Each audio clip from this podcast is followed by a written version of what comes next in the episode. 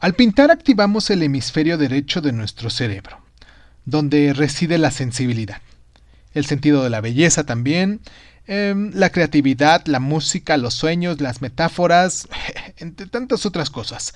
Sin embargo, ejercitamos más el hemisferio izquierdo, que es el del análisis, la, razón, los números. Pintar obliga a nuestra mente a desarrollar nuestras capacidades intuitivas y a mejorar nuestro estado de ánimo.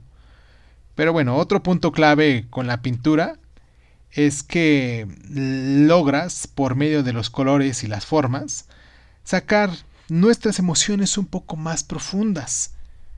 Y pues bueno, hoy mismo hay que conseguirte un lienzo y pinturas.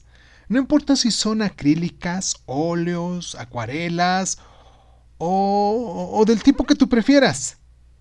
Simplemente hay que ir a conseguirlas y a ponernos a pintar, ¿vale? Una pintura es como un todo. Necesita un comienzo y un final, un camino y un ritmo. Lo primero por hacer es no pensar tanto en la estructura de la pintura.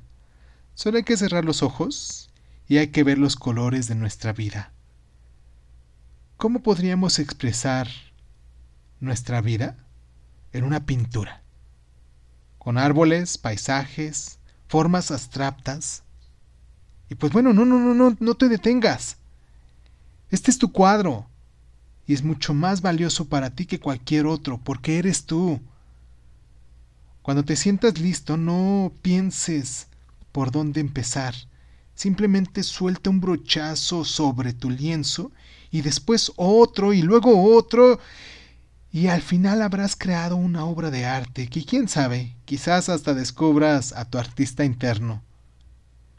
Al final cuando se lo enseñes a tu gente, platícales qué representa cada cosa para ti y entenderás por qué lo hiciste.